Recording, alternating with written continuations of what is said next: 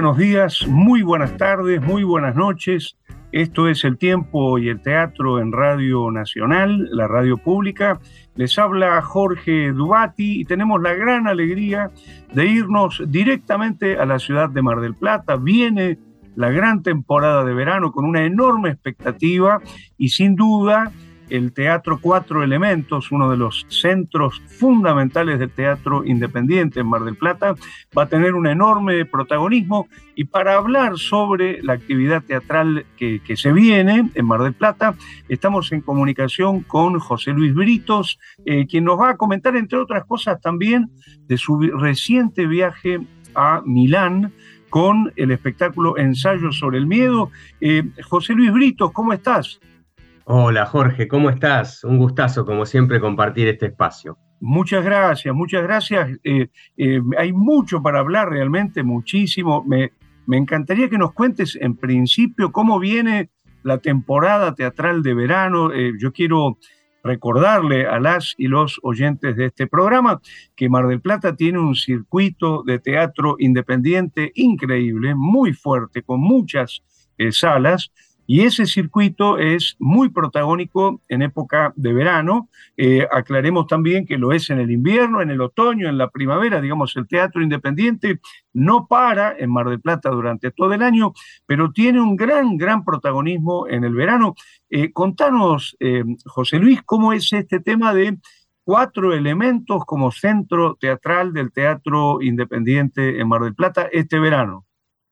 Bueno, eh, Cuatro Elementos eh, forma eh, parte de, como vos bien referías, un movimiento teatral independiente que está en permanente crecimiento y expansión en Mar del Plata, que atravesamos todo este periodo que todos recordamos tan, tan difícil, también como el resto de la, de la, provincia de Buenos Aires, con la que estábamos unidos y como el resto del país y del mundo, ¿no? Con, con restricciones, con con temores, con incertidumbres, y que rápidamente se confirmó aquella necesidad de la que vos referías también, ¿no? De la gente de volver al teatro, y, eso hizo ya que empezáramos a notar en el verano pasado y en el invierno una actividad sostenida y el acompañamiento del público.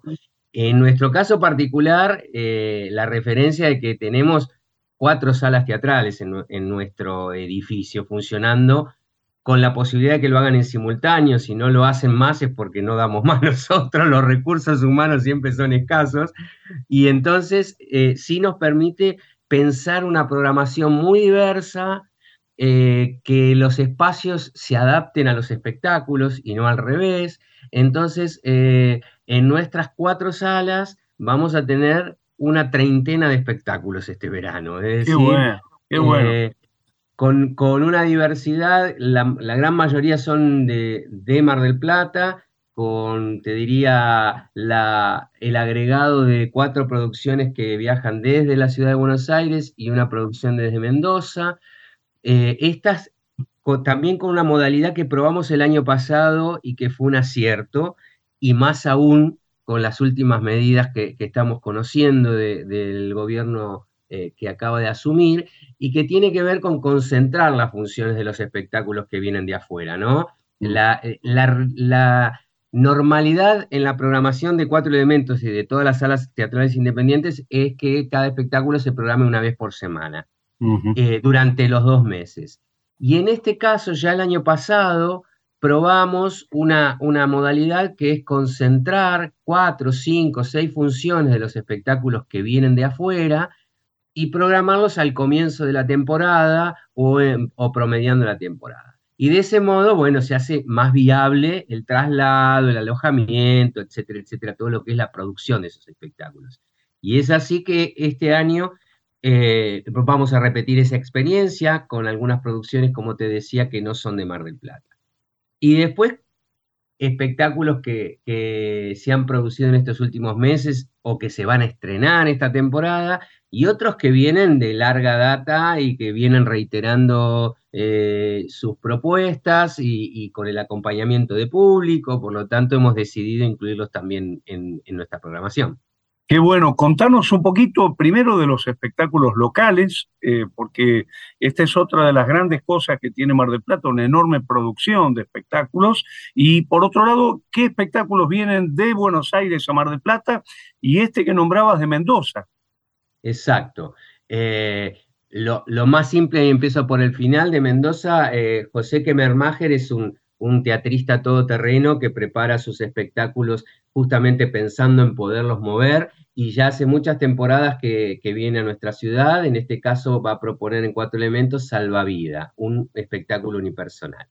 desde Buenos Aires van a estar llegando al comienzo de la temporada la boda de la hija del presidente, que ya estuvo el verano pasado con muy buena respuesta de, de público, y La Patria al Hombro, que en este caso para nosotros sería un estreno, vos seguramente lo, lo has visto eh, en Buenos Aires.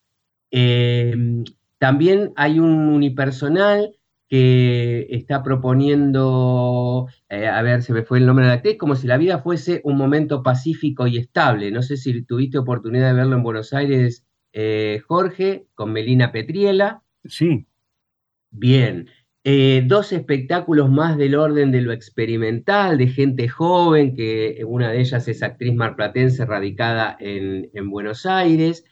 Y y un espectáculo que podemos considerar eh, marplatense, pero con una fuerte impronta eh, de Buenos Aires, que es un estreno de nuestro compañero y amigo Manuel Santos Inurrieta, que va a estar proponiendo Genealogía y Épica para un Circo Futuro, una producción marplatense, pero con toda la impronta de, Manuel, ¿no? Qué bueno, qué bueno. Respecto a, Mar del Plata, bueno, eh, imposible nombrar todo, pero como, destacado, acaba de estrenar eh, eh, Rosy Álvarez y Pablo Martini, que son socios míos acá en Cuatro Elementos, Mariposa después de la lluvia, un espectáculo del dramaturgo Rafael Nofal.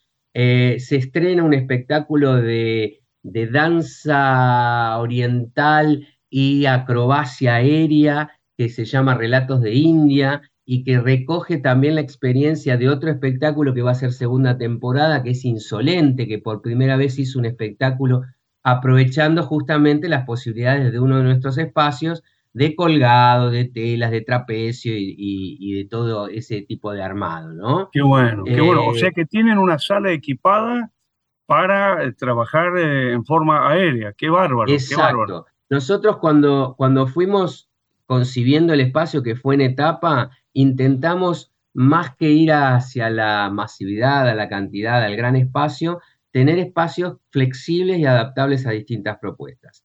Y si entran en nuestra web, van a ver que ahí está la descripción. El espacio agua es una sala más a la italiana, si bien tiene la típica grada elevada respecto al público, como solemos hacer en los teatros independientes, es una sala más preparada para ese formato, que es la sala de más capacidad. Después, en el otro extremo, la sala Fuego es una pequeña sala más íntima. Ahí se estuvo haciendo y se va a repetir un espectáculo que se llama Toda esa sala en la piel, que es un unipersonal precioso. Ojalá lo puedas ver en tu visita por Mar del Plata. ¿Cómo no? Eh, ¿Cómo no? Es, para, para el espectáculo más íntimo, para el espectáculo que, permite esa cercanía, de, ¿no? Bien, bien de estar participando activamente como espectador de lo que va sucediendo, sobre todo a nivel emocional.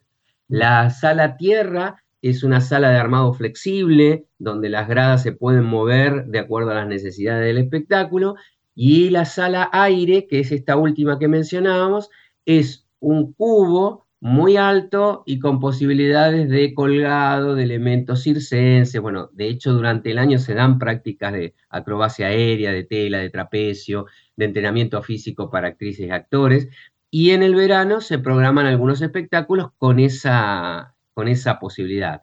Ahí estrené yo y también va a hacer algunas funciones este verano un proyecto de producción que se llama Como Cardos Violetas, eh, la épica argentina de la cautiva liberada, que es un, texto de Yamila Grandi. Exacto, eh, exacto. Y, también va a haber otro proyecto de producción, que estos son los de, nuestros eh, egresados de la formación actoral, que se llama Eternidad, que es un trabajo dirigido por Freddy Virgolini. Qué bueno, qué bueno. la verdad es impresionante, impresionante la cantidad de, espectáculos. Eh, eh, va, seguramente va a haber una gran, gran movida este verano. Este, y, me, gustaría preguntarte em, eh, en este sentido, ¿cuándo empieza la temporada? Digamos, ¿hay un momento de largada? ¿Ya se largó? ¿Cómo, cómo es en términos de tiempos? Bien, eh, la largada podríamos decir que fue hoy porque hoy estuvimos haciendo el lanzamiento de la temporada, eh, reuniéndonos con los elencos, con representantes de esos elencos, dándole un poco el puntapié inicial a nuestra temporada que va a arrancar efectivamente el 4 de enero. A partir del 4 de enero, todos los días, dos, tres y hasta a veces cuatro funciones diarias. Hay dos espectáculos que también me interesaría destacar que que son una derivación de los talleres de teatro inclusivo y que están formados por elencos conformados por personas, eh, algunas de ellas con discapacidad y, e integradas con otros actores y actrices, y esas dos propuestas también van a ser temporada de verano. Hay un, unos espectáculos destinados a las infancias, tuvimos una linda experiencia durante este año 2023 que es confluir con Proyecto Dudú, comandado por Sandra Madoni, que se ha especializado en el teatro para infancias, para bebés, y que organizó algo que para nosotros era un poco inédito, que eran las vacaciones de invierno, porque nosotros le escapábamos a las, a las vacaciones de invierno, era nuestro momento de descanso. y bueno, en, esta, articulación que hicimos, eh, su, su, equipo de Proyecto Dudú cerró su propia sala que tenía acá en Mar del Plata y nosotros tuvimos la, fortuna de poder dar cabida a los talleres en principio y también a los espectáculos. Por lo tanto, en las vacaciones pasadas eh, se armó un kilo de viento, que fue un, encuentro de teatro destinado a las infancias, con espectáculos que también, algunos de Mar del Plata y otros que venían de otras ciudades, y que conformaron una programación muy, muy diversa y muy, muy entretenida.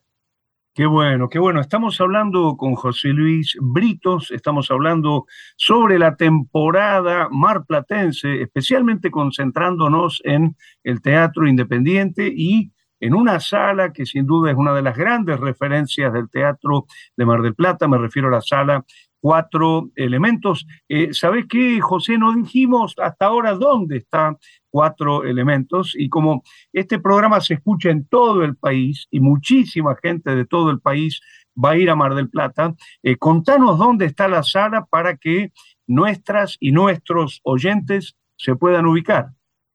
Bien, la sala nuestra está ubicada en Alberti, entre Mitre y San Luis, y para los que no conocen Mar del Plata, le diría, es el macrocentro, ya casi el centro, porque se ha extendido un poco ese límite, está muy cerca, a 6, 7 cuadras del edificio de la municipalidad, de la catedral, es un lugar de muy fácil acceso.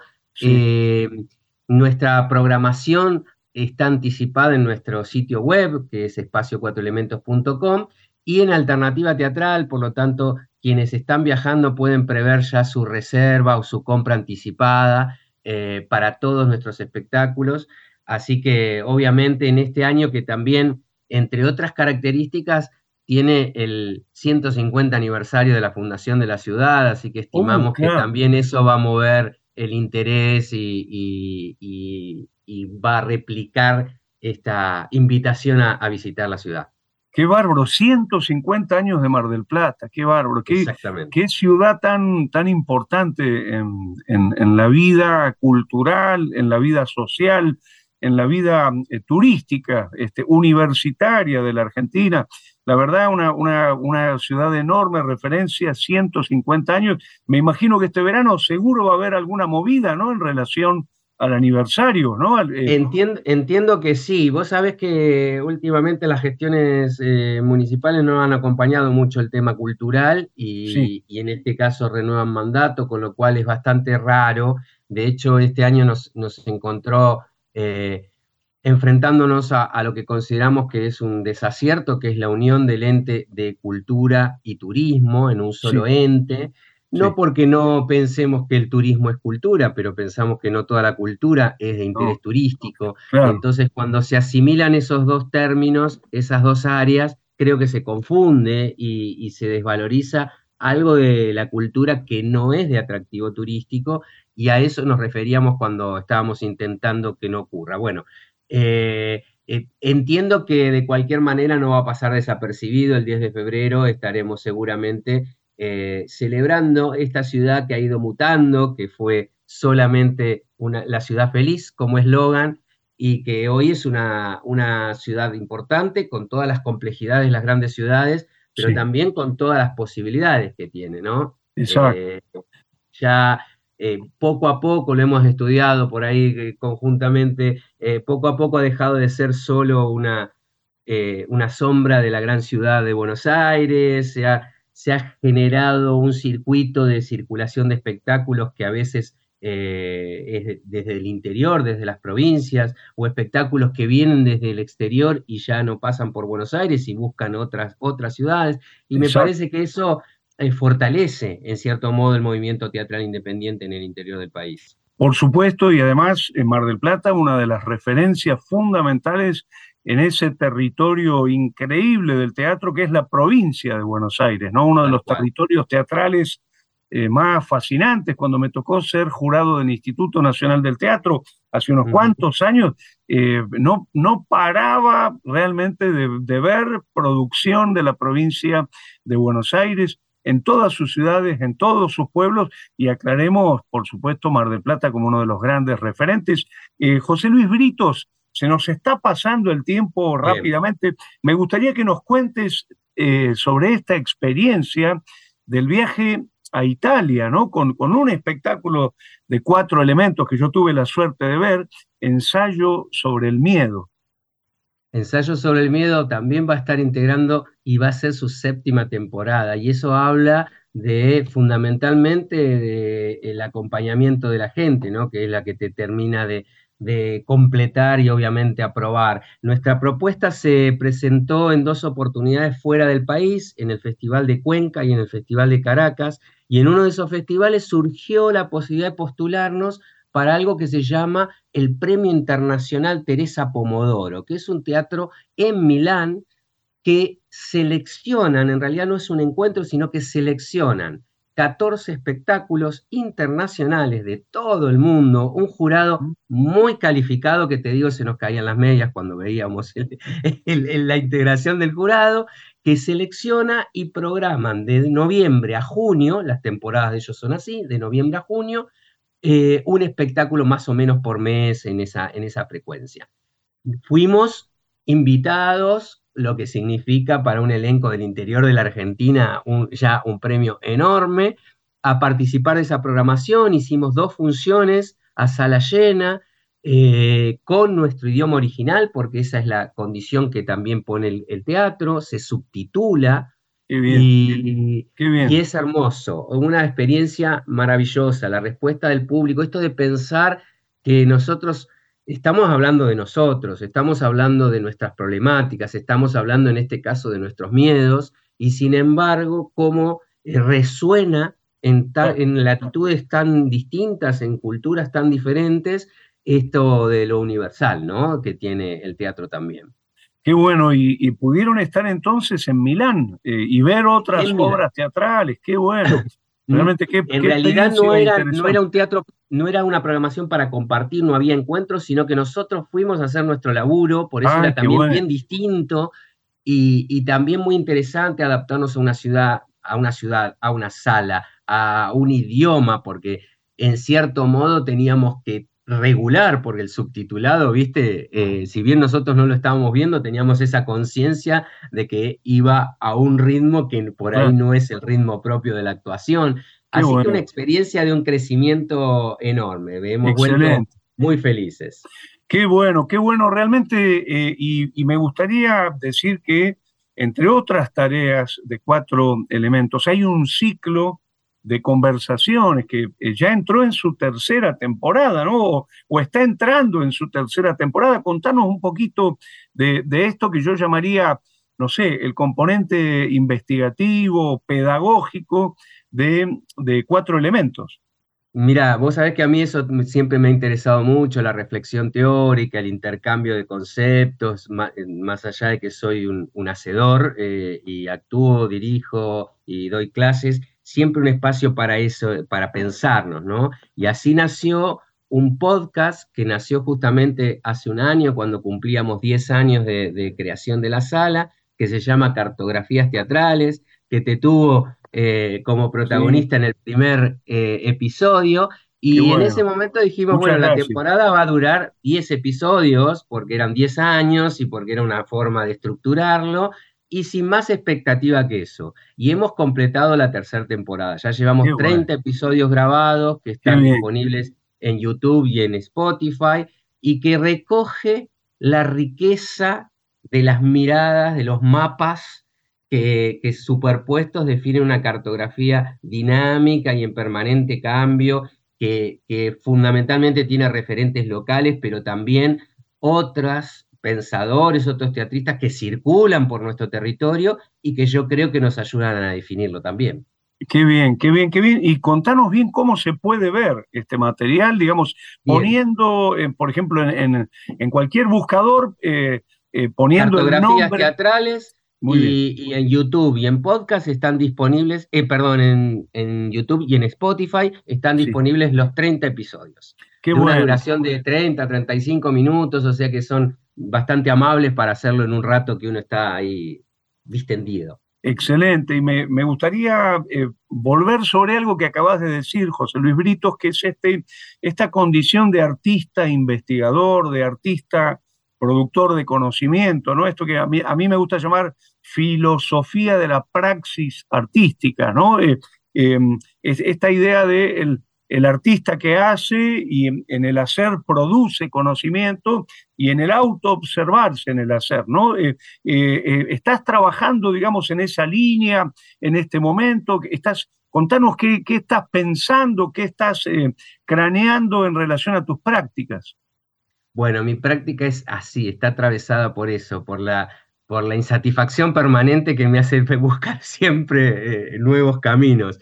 Y desde hace algunos años yo me vengo formando con Marcelo Savignone, con Alfredo Iriarte y con otros referentes del teatro de máscaras, y te diría que mi búsqueda actual va por ahí. Recientemente hicimos un, un trabajo en proceso, digo, compartimos con público y que trabaja con máscaras enteras, es decir, sin texto, y creo que la próxima producción va a andar por esos andariveles. Creería que va a ir por ahí. Qué bueno, Marcelo Savignone publicó hace muy poquitito eh, un libro justamente de artista, de artista investigador, ¿no? Creo que eh, hay algo ahí muy interesante de, nuestros artistas que están eh, produciendo teoría, ¿no? Totalmente. y, y si todo va bien, lo tendremos para presentarlo durante la próxima temporada. No lo puedo dar con certeza, pero ya estuvimos avanzando en la posibilidad de, tener a Marcelo acá con su libro y con una charla y, bueno, y compartiendo. Él ha venido en otras oportunidades a dar seminarios y es un maestro, como yo digo, hay habemos muchísimos docentes, pero maestros uno va seleccionando cada tanto y esta posibilidad de de reflexionar y la sensibilidad particular que tiene Marcelo creo que lo convierten en ese, en ese maestro que todos buscamos. Eh, José Luis, en tu caso a mí me, tocó este, participar, digamos, en la defensa de, tu tesis, ¿no? Eh, ese material se va a publicar, está publicado, contanos un poquito sobre qué trabajaste. Mira, eh, no está publicado porque yo soy medio quedado con esas cosas. Yo sé que hubo un jurado ahí que, recomendó la publicación, pero no, no he avanzado en eso. Sí, seguramente está disponible en el repositorio de la UNICEN, que es la Universidad del Centro de la Provincia de Buenos Aires con sede en Tandil, donde yo me formé como profe primero y después hice la maestría en teatro. Y producto de lo cual surgió esta tesis, que si bien yo focalicé en un trabajo de dirección mío, que llamaba otra vez Ubu y que si Jerry fue anticipatorio, yo quiero decir que yo también me anticipé un poco a estos tiempos. Otra vez Ubu hablaba un poco de esta, de esta reincidencia de los argentinos en elegir determinados tipos de gobiernos. Y bueno, la realidad supera la ficción. ¿Qué vamos a hacer? Y trabajaba sobre todo, eh, trabajaba sobre todo con esta posibilidad de generar un tejido relacional, vincular, que afecte a los cuerpos que conforman un espectáculo y que exceden la poética. Yo creo que ahí hay donde, un campo donde a mí me interesa eh, profundizar y generar como conciencia de que hay una forma también de, hacer un teatro alternativo, eh, contrahegemónico, pero ya que excede el contenido, que excede la forma, que excede los espacios de representación y, que tiene que ver con eh, el cómo se genera la trama vincular que da posibilidad a un espectáculo teatral. Qué bueno, qué bueno. Ojalá lo, publiques muy pronto. Eh, eh, esperemos, esperemos, porque creo que realmente es importante esta bibliografía de artistas investigadores, ¿no? de artistas productores de conocimiento. nos quedan unos, unos minutos, nada más, muy poquito, muy poquito tiempo. José Luis Britos, eh, te agradecemos muchísimo toda esta información que nos diste sobre lo que va a ser temporada eh, teatral de verano en el circuito independiente en Mar del Plata. Eh, para cerrar, ¿qué te gustaría destacar? ¿Qué, qué, te gustaría agregar? Mira, en mi caso particular yo destacaría que a la hora de programar, nosotros hemos encontrado un criterio que es la diversidad y la amplitud. Entonces, quien vaya a cuatro elementos fundamentalmente va a encontrar eso. Espectáculos de los más tradicionales con espectáculos de los más arriesgados y de búsqueda y que tal vez están todavía eh, en, esa, incertidumbre poética espectáculos unipersonales y espectáculos de muchos eh, componentes en los elencos, drama, comedia, es decir, intentamos que eh, el verano no nos copte el, sentido de la programación y por eso eh, en su totalidad es teatro independiente y hecho por teatristas que desde su propia eh, identidad buscan la mejor propuesta. Hacia ahí vamos. Buenísimo, buenísimo. José Luis Britos, muchísimas gracias por esta comunicación con Radio Nacional, la radio pública, te escuchó todo el país y nos vemos en cuatro elementos, realmente uno de los momentos que esperamos eh, del verano teatral es ir eh, a esa sala tan hermosa. Un gran abrazo. El abrazo recíproco, el agradecimiento enorme, Jorge, por este espacio hermoso que, que generaste en Radio Nacional y que nos permite, como vos bien decir, conectar con todo el territorio nacional. Muchas gracias. Abrazo grande, abrazo grande. Abrazo grande. Estás escuchando el tiempo y el teatro, con Jorge Dubati y Juano Villafañez.